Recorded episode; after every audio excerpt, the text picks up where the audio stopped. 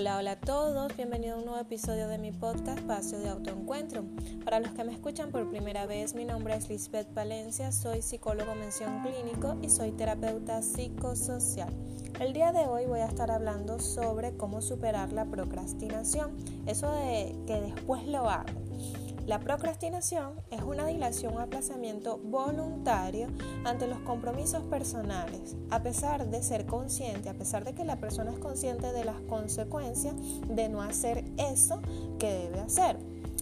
Procrastinar es dejar habitualmente para mañana lo que pudieras hacer hoy y es entendida como una demora en el inicio y o finalización de una tarea o actividad que se tenía la intención de realizar y que muchísimas veces suele estar acompañada de malestar, ansiedad y o preocupación. En general las personas que dejan para mañana lo que pueden hacer hoy son vistas como personas perezosas, vagas o irresponsables, así valoradas incluso por otras personas con la misma tendencia. La falta de compromiso, la falta de diligencia a la hora de realizar tareas planificadas en un tiempo estimado se asocia con cierto malestar subjetivo y si tal tendencia se da en diferentes áreas vitales, entonces se trata de una persona que procrastina.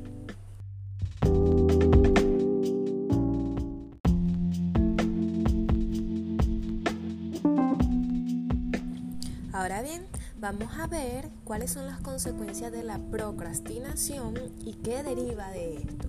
El primero de ellos es un aumento del estrés y la ansiedad. Recordando que el estrés es una reacción de nuestro sistema nervioso central ante una situación que nosotros consideramos una amenaza.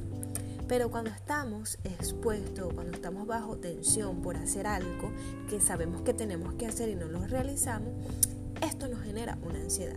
La mente se encarga de recordar eh, a cada instante que tenemos que hacer algo y que no lo hacemos y por lo tanto vamos a estar todo el día con una constante ansiedad de hacer y no hacer. La inquietud aumenta. También se genera lo que es depresión y baja autoestima. No sirvo para nada, no quiero hacer nada. Falta como que esa energía, ese motor, ese impulso que me lleve a lograr mi objetivo. Pero si no hago las cosas que debo hacer, lo más probable es que estoy perdiendo el control, me estoy aburriendo de la vida y estoy entrando en un proceso de procrastinación. Se da lo que es el sentimiento de inutilidad y culpabilidad, porque no se llegan a concretar esos objetivos o esas metas que en tus pensamientos o en los pensamientos eh, se sabe que se deben hacer. Eh, se da lo que es un bajo rendimiento, fortalecimiento de la procrastinación por condiciones y refuerzo negativo, o sea, no hacer cosas elimina la ansiedad que te provoca intentarlo y dudar, por lo tanto, se refuerza la actitud de procrastinar. Y el juicio social relacionado con la evasión de asumir o de cumplir las responsabilidades. Ahora bien, ¿cómo salir de este ciclo vicioso, cómo salir de este círculo vicioso, de este ciclo que nos lleva a la desmotivación, al desgano, al no lograr las cosas, al posponer eh, las actividades por, por gozo propio. El primero de ellos es que solo podemos hacer frente a nuevos desafíos y ver las cosas más positivamente si conseguimos estar relajados. Es decir, estar en un estado de tranquilidad, pensar con claridad, hacer lluvias de ideas del problema que tengo o de las tareas que debo hacer. Lo más importante, por lo tanto, es conseguir un buen nivel de relajación y es importante hacer o buscar algunas técnicas de respiración. Recuerden que es lo primero que nosotros hicimos cuando nos sacaron de la barriga de mamá, respirar. Y que es lo último que dejamos de hacer en este plano terrenal, es respirar. Entonces, muy importante la respiración que nos ayuda a almacenar eh, pensamientos placenteros, nos ayudan a regular nuestros órganos internos, eh, por cuestiones de, segundos, nos ayudan a olvidar eh, cualquier situación negativa que estemos viviendo. El número dos es identificar prioridades y esto es muy importante porque debemos seguir eh, con esa visión de que nos ayude a decidir hacia dónde quiero ir, qué es lo que quiero lograr y cuántos pasos debo hacer para lograr o culminar la tarea. El tercero es establecer una lista de objetivos alcanzables. Es decir, no me voy a poner un objetivo que yo sé o una meta, una tarea que yo sé que no voy a lograr y que en muchísimos casos no depende de mí, sino de un orden jerárquico. Es decir, depende de otra persona que está en un nivel superior. De esta manera las estrategias es perseguir los objetivos uno por uno desarrollando técnicas de autorregulación. El cuarto es pensar en los motivos que me llevan a hacer la tarea y las consecuencias que voy a obtener de hacer la tarea. La ilusión por las cosas es lo que realmente va a dar alas o va a dar esa motivación o energía a lograrlo hay que mantener la disciplina y ser persistente, así como los deportistas que mantienen una disciplina, que son constantes para lograr su objetivo.